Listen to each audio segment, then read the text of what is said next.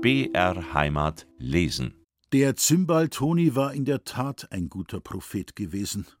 Nicht umsonst hat er dortmals den Kindern der reichen Hüttenherren lächelnd mit dem Zeigefinger gedroht und ihnen seine Schnaderhüpfeln zugesungen. Der alte Toni wusste im Voraus, wie die Sache kommen müsse, und als er jetzt, ungefähr zehn Jahre nach jenem Bergfeste, erzählen hörte, der junge Poschinger heirate die Tochter des Herrn Steigerwald, da sagte er bedeutungsvoll, das hätte er schon vor zehn Jahren gewusst. Sofort aber schlug er das Hackbrett auf dem Rücken den Weg nach Rabenstein ein. Dort war Hochzeit. Dort atmete alles Freude und Wonne. Das Haus war voll fröhlicher Gäste und Küche und Keller dem liebenswürdigen Wirte entsprechend. Neben vielen anderen Herren und Damen waren namentlich die Glashüttenbesitzer der ganzen Umgegend zum Feste eingeladen und auch zahlreich mit ihren Familien erschienen.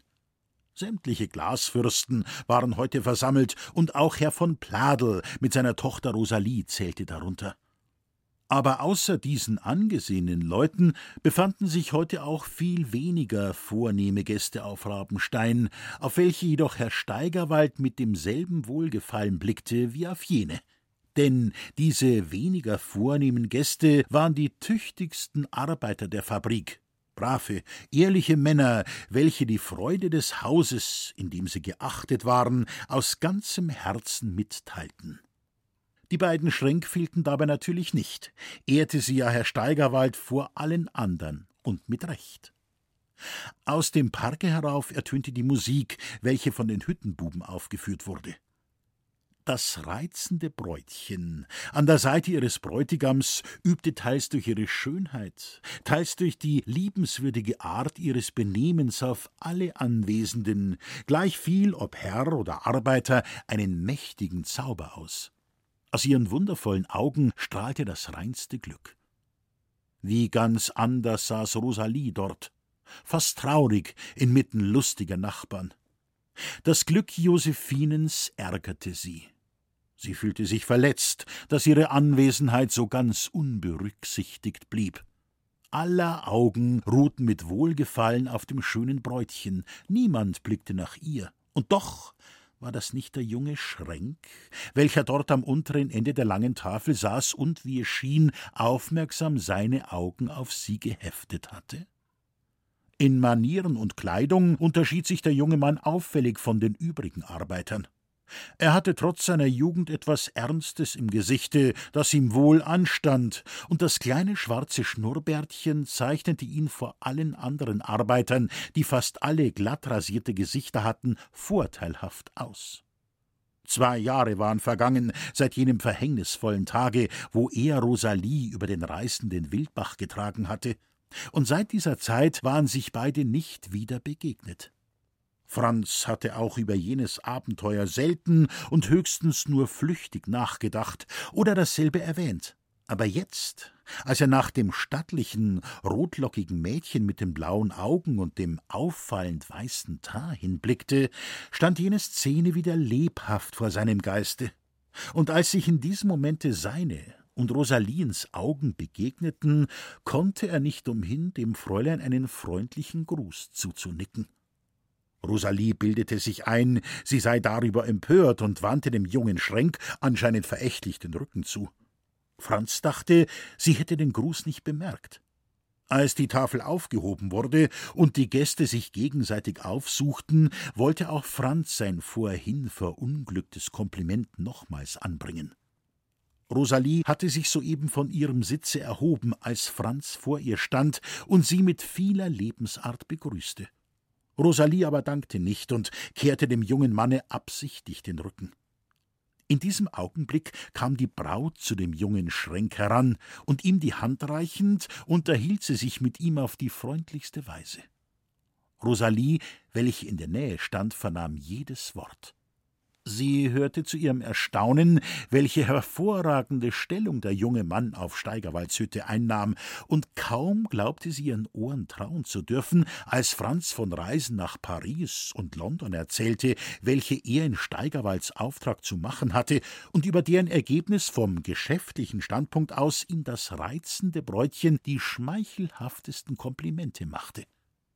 Dann reichte ihm Josephine nochmals die Hand und entgegnete seinen wiederholten Glückwunsch mit den Worten Ich danke Ihnen, Herr Schrenk, und möchten auch Sie so glücklich werden, als Sie es verdienen und wie ich es wünsche. Wir bleiben gute Freunde nach wie vor. Eingeschlagen. Josephine suchte dann die übrigen Arbeiter auf und unterhielt sich mit ihnen in der herzlichsten Weise. Franz verlor sich in der Menge. Rosalie saß still und nachdenkend auf ihrem Platze. Eine tiefe Scham überkam sie. Sie fühlte, wie ungerechtfertigt ihr verletzendes Benehmen gegen den jungen Mann war. Und welchen Grund hatte sie dazu? Welchen Grund kann es geben, den Gruß eines ehrlichen Mannes unerwidert zu lassen? Jetzt, da sie erfahren, dass Franz nicht nur ein braver, sondern auch geschäftstüchtiger Mann geworden, jetzt, wenn er sie wieder gegrüßt hätte, wie gerne hätte sie ihm gedankt. Ihr Hochmütigen! Der ehrerbietige Gruß des Arbeiters schändet euch nicht, der Gruß des Niedrigen ist oft mehr wert wie der des Hohen. Es schändet euch nicht, ebenso freundlich hinab als hinauf zu blicken. Unten bleibt stets die Grundlage, und schon mancher, der das vergessen, schwebte zwischen Himmel und Erde. Der Hochmut war es nicht allein, was Rosalie zu ihrem verletzenden Benehmen veranlasste.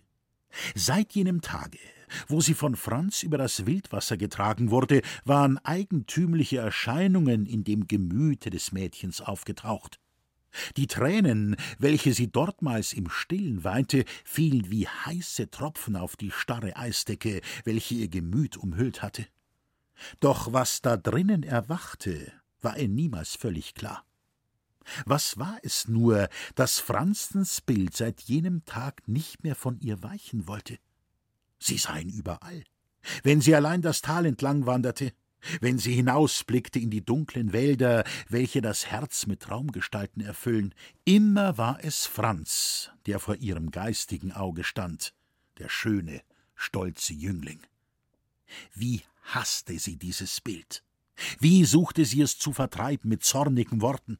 Wie suchte sie verächtlich hinzublicken auf das Bild des gemeinen Arbeiters, der auf seiner Hände Arbeit angewiesen, der ein Bettler ohne diese Hände war und doch wieder waren es die schönsten Stunden, wenn sie die sie umgebenden Verhältnisse vergessen und sich bewegen konnte in der inneren Welt, die, wenn auch noch so verworren, ihr doch so vielmals schöner deuchte als die wirkliche. In Franzens Bild sah sie jetzt nicht mehr den jungen Glasmacher. Dieser freche Mensch hatte nach ihrer Idee nur die Züge und die Gestalt ihres Traumgebildes entlehnt. Sie liebte dieses, und hasste den jungen Mann, und als sie jetzt bei der Hochzeit zum ersten Mal wieder mit ihm zusammentraf, kam sie in eine peinliche Lage. Augen und Herz suchten den, welchen ihre Vernunft, ihre verworrenen, unbestimmten Ansichten verachten zu müssen glaubten. Als sie von Franz gegrüßt wurde, empfand sie wirklich einen Widerwillen gegen die Keckheit des Glasmachers. Und als dieser es gar jetzt wagte, zu ihr heranzukommen und sie anzusprechen, musste sie ihm unwillkürlich den Rücken kehren. Jetzt aber, nachdem sie die Unterhaltung zwischen Josephine und Franz belauscht, überkam sie eine tiefe Scham, eine tiefe Reue. Sie hätte weinen können, so weh, so unaussprechlich weh wurde ihr zumute, und sie weinte wirklich. Schnell stand sie auf und verließ den Saal. Im reizenden Parke suchte sie ein stilles Plätzchen, und hier verweilte sie lange alleine. Die frohen Klänge der Musik drangen an ihr Ohr, aber sie erzeugten keine Lust. Sie drangen wie Trauerweisen in ihre Einsamkeit und in ihr zerrissenes Gemüt. Der Zimbaltoni schlug sein Hackbrett in der großen Stube des Wirtschaftsgebäudes, wo die Fabrikarbeiter und Dienstboten Steigerwald sich im Deutschen lustig herumdrehten. Auch Franz fand sich dort ein, und der Zimbaltoni hatte eine große Freude, ihn so schön herangewachsen wiederzusehen. Aber beim Sundwendfeste am großen Falkenstein meinte er, habe ihm sein kleiner Finger außer der heute stattfindenden Hochzeit noch eine andere anvertraut. Und da alles eintreffen müsse, was ihm dieser kleine Schlingel prophezeie, so wäre es ihm lieb, wenn er auch noch Zeuge davon sein könnte denn er sei schon alt und gebrechlich, und bei Franzens Hochzeit möchte er gern noch sein Hackbrett schlagen. Franz lachte und entgegnete, dass an sowas noch gar nicht zu denken wäre. Er sei noch zu jung und sie sei zu weit fort. Da war sie schon Bescheid, sagte lachend der Alte. Älter wird's alle Tag. Und was das Fortsei anbelangt, so lasst sie das in ein paar Tagen ganz anders gestalten. Nun, ich will drüber nachdenken, sagte Franz errötend und lachend. Als er sich darauf in den Park begab, dachte er wirklich darüber nach.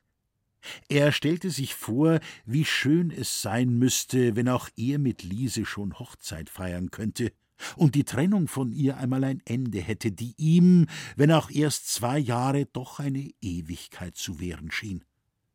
Er setzte sich in Gedanken einen Brief zusammen, welchen er gleich morgen an die ferne Geliebte schreiben und absenden, und worin er sie um Rat fragen wollte, inwieweit man dem kleinen Finger des Zimbaltoni Rechnung tragen dürfe. Er bog in dem reizenden Parke soeben um eine Ecke, als ihm Rosalie auf dem schmalen Wege entgegentrat. Franz rückte jetzt mit kalter Förmlichkeit seinen Hut und wollte an dem Fräulein schnell vorüber. Da redete ihn das Mädchen an. Herr Schrenk, ich habe euch gekränkt. Ich sehe das ein. Verzeiht mir, es soll nicht mehr vorkommen.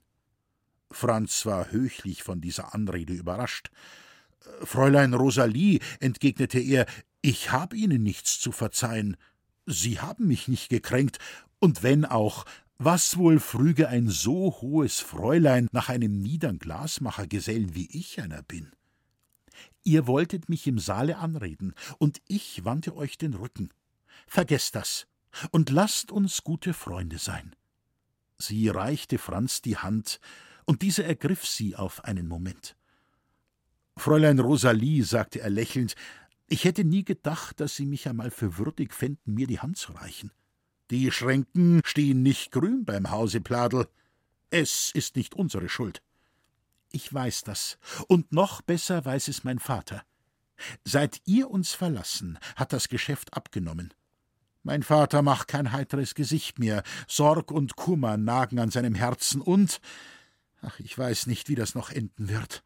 Rosalie hielt das Tuch vor die Augen und trocknete sich die Tränen ab.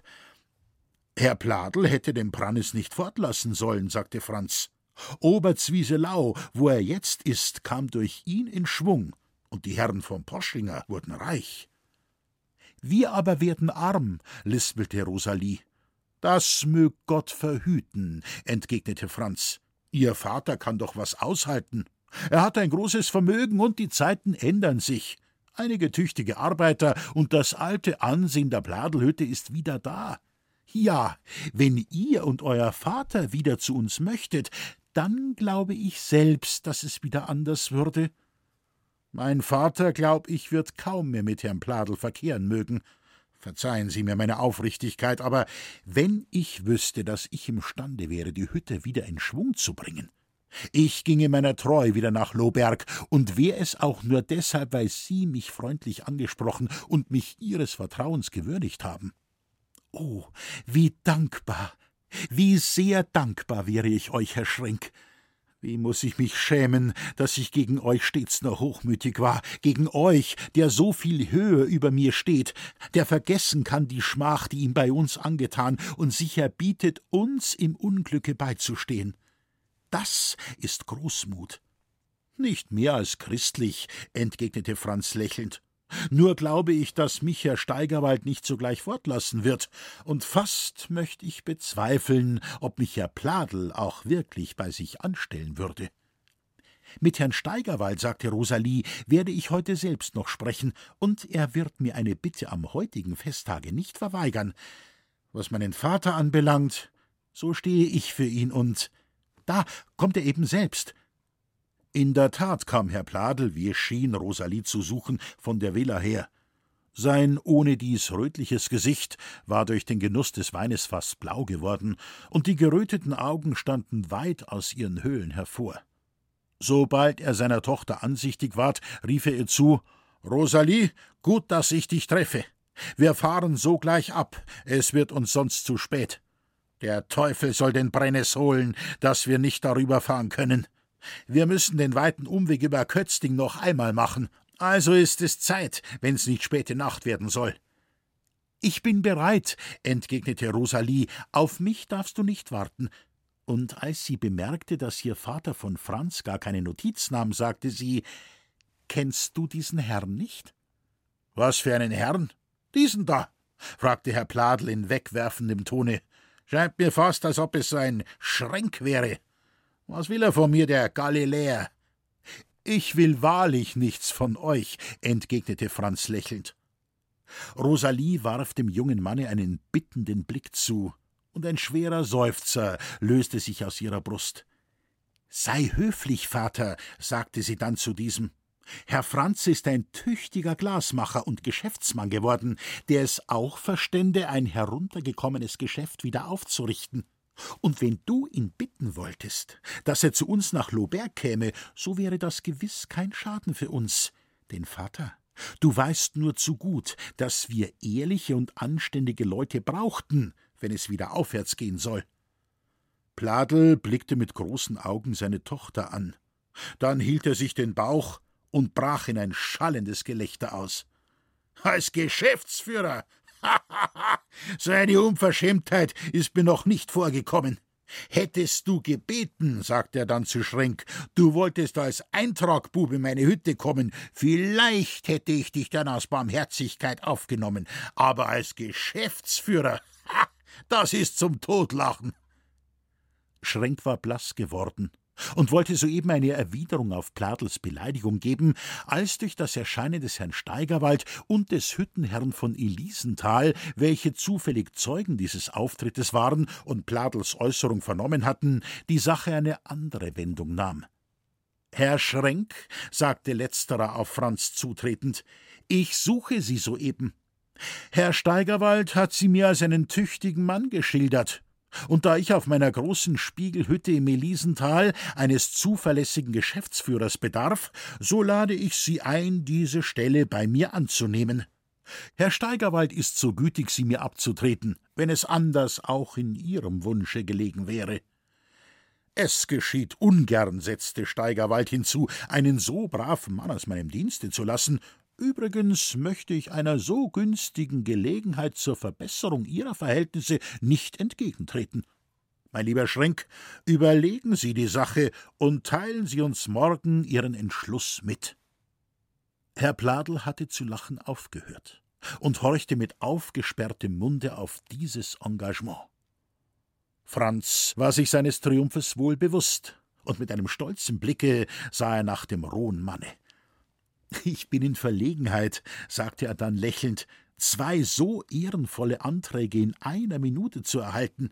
Hier, indem er auf Pladel wies als Eintragbub und da, auf den Hüttenherrn von Elisenthal weisend, als Geschäftsführer einer so großartigen und schönen Fabrik. Nun, meinte letzterer, da wird Ihnen wohl die Wahl nicht schwer werden. Gewiss nicht, entgegnete Franz, und im Begriffe zuzusagen, fiel sein Auge auf Rosalie. Große Tränen flossen aus ihren Augen und über die blassen Wangen.